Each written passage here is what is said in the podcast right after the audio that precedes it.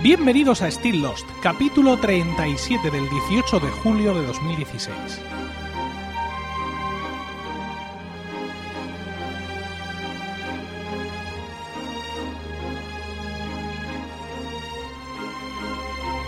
Muy buenas, espero que estéis todos bien en el momento de escuchar este podcast y dispuestos a pasar un rato juntos rememorando nuestra serie favorita. Si no has visto la serie entera, sal de aquí, este no es tu sitio. Still Lost trata de transmitir mis sensaciones, capítulo a capítulo, mientras veo Lost por segunda vez, intentando así confortar a los que, como yo, seguís perdidos.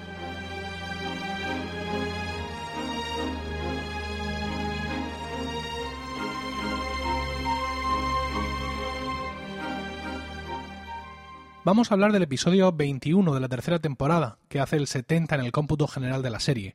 Fue emitido originalmente el 16 de mayo de 2007, siete días después del anterior. Su título es Greatest Hits, grandes éxitos. Está centrado en Charlie y la acción en tiempo real nos muestra lo ocurrido durante el día 90, desde el accidente del Oceanic 815.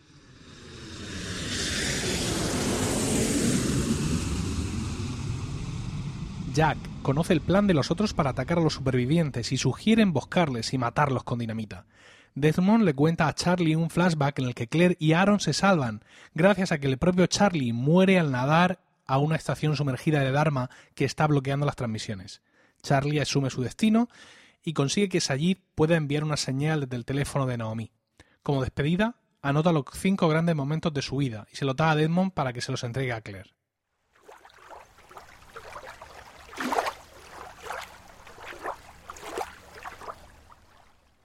En este episodio los flashbacks están íntimamente ligados con el desarrollo del episodio y con la evolución durante el mismo del personaje de Charlie.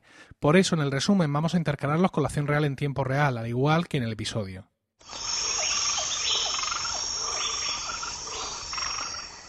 Antes de empezar, conviene recordar que en el episodio anterior, Locke descubre el plan de Ben para atacar a los supervivientes gracias a las cintas que intercambia con Juliet. Cuando enfrentan a Jack para decírselo, este le dice que Juliet ya se lo había contado todo a él y que tienen un plan. Dicho esto, vamos con el episodio de hoy que empieza con Carl, el novio de Alex, corriendo hacia una canoa y remando con desesperación. A continuación vemos a Jack que conduce a un grupo hacia un llano. Durante el trayecto Desmond sufre otra premonición, pero no se la va a contar a Charlie. Cuando el grupo ya se está impacientando, aparece Rousseau, quien hace explotar un árbol con dinamita, dinamita que ha estado recogiendo de la roca negra. El plan de Jack es esconder la dinamita en las tiendas del campamento y hacerlas explotar a la distancia cuando se acerquen los otros. Aquí nos viene ahora el primer flashback, en el que vemos a Charlie y su banda tirados en mitad de una carretera, bajo una intensa lluvia y con la furgoneta rota en mitad de una intensa discusión con su hermano sobre abandonar su carrera musical debido a su escaso éxito, de pronto su canción You All Everybody suena en la radio y todos se vuelven locos de alegría. De vuelta a la isla, Charlie anota ese recuerdo en un listado al lado del número 5 y charla con Naomi dándose cuenta de que ambos son de Manchester. Ella le dice que tras su muerte, muerte entre comillas, claro, Drive Shaft lanzó un disco de grandes éxitos y que todo el mundo lloró su pérdida. Durante esa conversación, Charlie nota que Desmond le observa desde la distancia. Mientras Sayid habla con Jack, surge un plan paralelo a la emboscada a los otros. Sayid quiere comunicarse con el exterior, pero el mensaje de Rousseau de la torre de radio bloquea las señales que salen de la isla. Juliet le dice que esas señales eh, de la torre de radio no van a ninguna parte, porque existe otro bloqueo, y es una, una estación muy, muy desconocida, muy misteriosa, el espejo, cuya ubicación desconoce. Sayid recuerda el cable de la playa, ese cable que se mete en el mar, y deduce que ahí va a estar esa estación. E incluso tiene un boceto de cómo es la estación que encontró en la llama. Desmond eh, por fin le cuenta a Charlie su premonición. Le dice que efectivamente Claire y Aaron son salvados por un helicóptero, pero que él tiene que morir.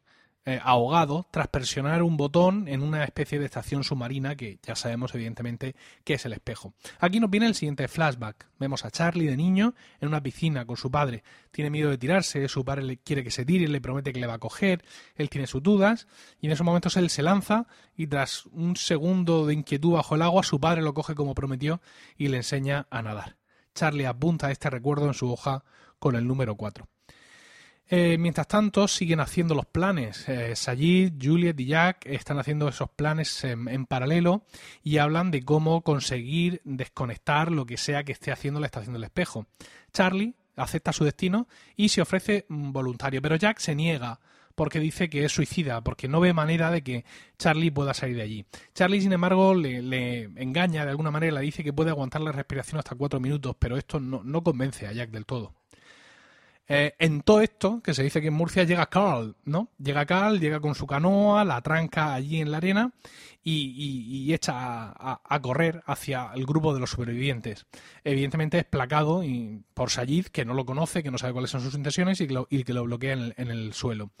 Eh, Carl allí, mm, bueno, cuenta eh, cómo Alex ha conocido el adelanto del plan y que le ha mandado a él para que les avisara los planes evidentemente tienen que cambiar. Es decir, si los, eh, los, otros van a llegar esa misma noche y no a la noche siguiente, ya no da tiempo a montar todo lo que querían montar. Es decir, los supervivientes querían detonar la dinamita en las tiendas con un sistema de cables hasta el bosque, pero esto ya no da tiempo a montarlo. Ahora se tienen que esconder con escopetas en los árboles y disparar eh, desde esos árboles a las tiendas directamente. Bernard, Sayid y Jin son los elegidos para disparar, a pesar del gusto de Jack que también quiere quedarse, digamos, a la primera alineación, pero Sayid le, le, dice que si quiere ser líder, tiene que actuar como un líder y guiar a todos, al gran grupo, hacia la estación de radio, porque en el momento que vean que se ha eliminado el bloqueo del espejo, tendrán que desde allí emitir eh, la señal. Jack eh, accede, por tanto, a la oferta de Charlie y Desmond dice que él se va a encargar de llevarlo en canoa y que le va a acompañar eh, hacia allá y para ello pues, van a usar evidentemente la canoa de Carl. Nos viene ahora el siguiente flashback. Charlie está en la cama con dos mujeres y Liam le despierta. Es Navidad eh, y le regala un anillo familiar, un anillo con las iniciales de S, que son las iniciales de su bisabuelo materno, Dexter Stratton. Es un anillo que ha pasado, em, digamos, por toda la familia y eh, Liam se lo quiere dar a Charlie porque cree que, pues bueno, pues que él, tiene más posibilidades o que parece que es el que va a sentar la cabeza en un momento dado, que va a tener su familia, sus hijos y que podrá, por tanto, donar ese anillo a otro, eh, a otro, a otro miembro más de la familia para que siga la tradición. Charlie eh, escribe este recuerdo con el número 3. Aquí llega uno de los momentos más eh, angustiosos de, toda la serie y es que la historia de amor entre Charlie y Claire es una historia de amor preciosa y, aquí les vemos despedirse. Charlie se acerca a ellos, a Claire y a Aaron, y tienen un emotivo adiós. Charlie le dice a Claire que no se preocupe por él porque estará bien. Se besan, le dice a Aaron que le quiere y se marcha para ya no verse nunca más. Vuelve otro flashback y Charlie le vemos tocando en la calle en una canción de Oasis, Wonderwall. Eh, estalla la lluvia y tiene que terminar de tocar. Eh, mientras se, se, va con su capucha y tal, ahí intentando no mojarse mucho, ve eh, en un cajón que está teniendo lugar un atraco y se mete ahí para defender a la mujer que está siendo atacada, que es curiosamente Nadia, la ex de Sayid, supuestamente muerta o que Sayid da por muerta. Eh, ella le agradece mucho el rescate y le dice que es un héroe. Y eso de que la mujer que me dijo un héroe, que yo era un héroe, es para él ese recuerdo número dos en la lista que está haciendo. A continuación se pone a preparar la inmersión. Eh, Desmond le da a Charlie un cinturón cargado con piedras porque eso le ayudará a, llegar hasta abajo y a sumergirse antes. Llega Harley que dice que se apunta, pero Charlie, que sabe que va al matadero, eh, le dice que no, que no puede venir, que es un gordo, que no cabe en la canoa y que no puede acompañarles. Harley se enfada, evidentemente, y se da la vuelta, pero Charlie le persigue y le da un gran abrazo y le dice que le quiere.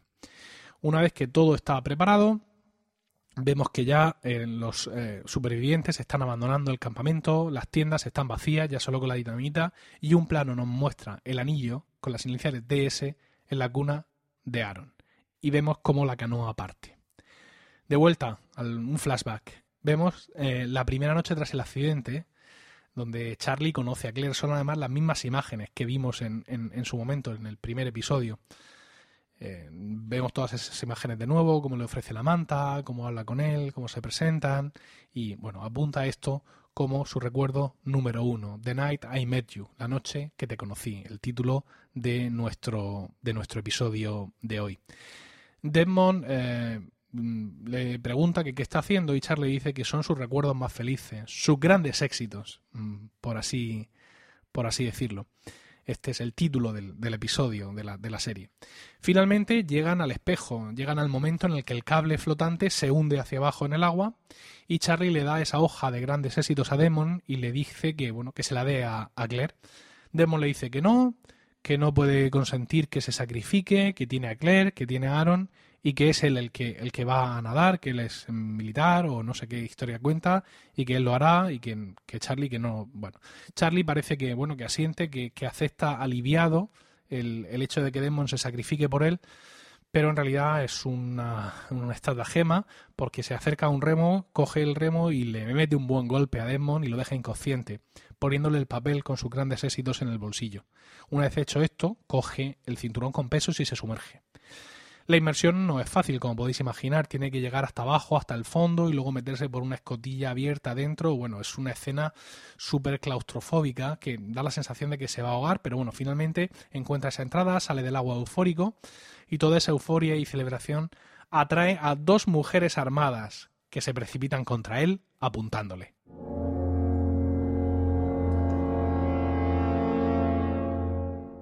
Lo primero que me surgió tras ver el episodio es ¿dónde está Locke? ¿no? Lo, dejamos medio muerto en, una fosa común y ya no sabemos nada a él. Menos mal que, claro, que estamos en el season final y ya, y el episodio siguiente es doble y, tendremos todo, todo lo de Locke. Pero vamos, eh, mm, claro, la acción en este episodio es muy intensa y no te da tiempo a darte cuenta, pero si hubiera sido un episodio un poco más introspectivo, mm, hubiéramos clamado al cielo por haber dejado a ese Locke moribundo y que ahora nos pusieran, se pusieran a contarnos otras historias un poco raras. Me gusta mucho la evolución de Charlie durante la segunda mitad de la temporada, ¿no? Como poco a poco, viendo todo lo que le pasa a Desmond, todo lo que Desmond le cuenta y todos sus esfuerzos, va aceptando su destino. Parece que es cosa del episodio de hoy, pero no, no es cosa del episodio de hoy. Él, ya llega un momento que yo creo que él ya tiene claro que, que, va a morir y que de alguna manera lo, lo, ha aceptado y simplemente ahora, digamos, está viendo esa oportunidad y, y, y la abraza como una manera además de sacrificarse por las personas que más quiere, que son Claire y Aaron.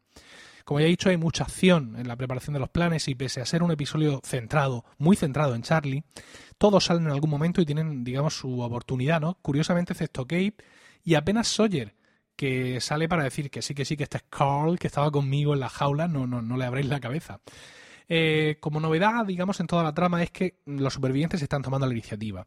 En lugar de estar como corderos asustados, ahí dejando que les peguen una y otra vez, están tomando una iniciativa, además, una iniciativa no solo para salvarse, sino además agresiva, ¿no? De, ataque. Y la verdad es que es gratificante de vez en cuando ver que los buenos dejan de poner la otra mejilla y, pasan a la acción. Lo frenético de la trama esconde una pregunta que en su momento pues nos hicimos, pero que conforme han avanzado los últimos episodios se nos ha olvidado volver a hacernos, y es el verdadero origen de la expedición de Naomi.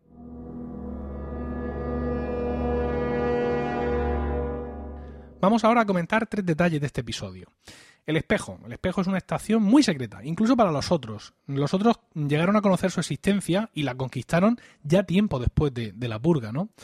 Eh, viendo que era un componente mm, muy vital para mantener la seguridad de la isla, Ben se inventó una mentira que le contó a todos, a los otros, diciéndoles que la estación estaba inundada y que era inaccesible, que había habido un accidente, etcétera. Solo un número pequeño de, gente de los otros, su círculo de confianza, sabe la verdad y sabe que hay gente allí eh, destacada controlando y bloqueando las comunicaciones. De hecho, en un momento de la serie se dice que las dos mujeres que hay allí, las que conoceremos en el próximo episodio, han sido mandadas a una misión en Canadá, ni más ni menos.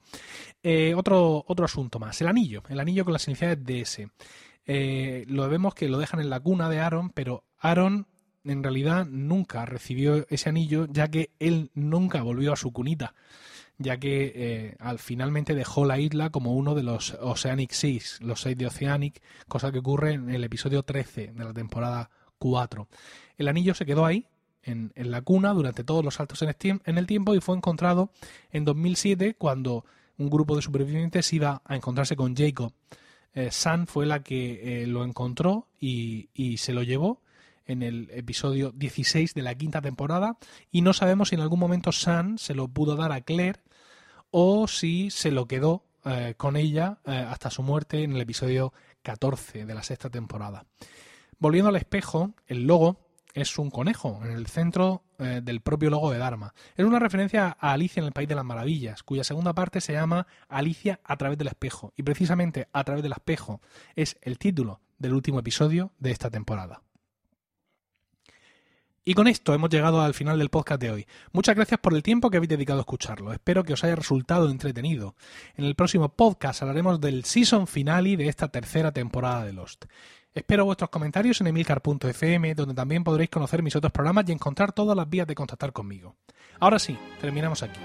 En nombre de los de Grots, Álvaro Hanso y todos los que componen la iniciativa Dharma, gracias. Namaste y buena suerte.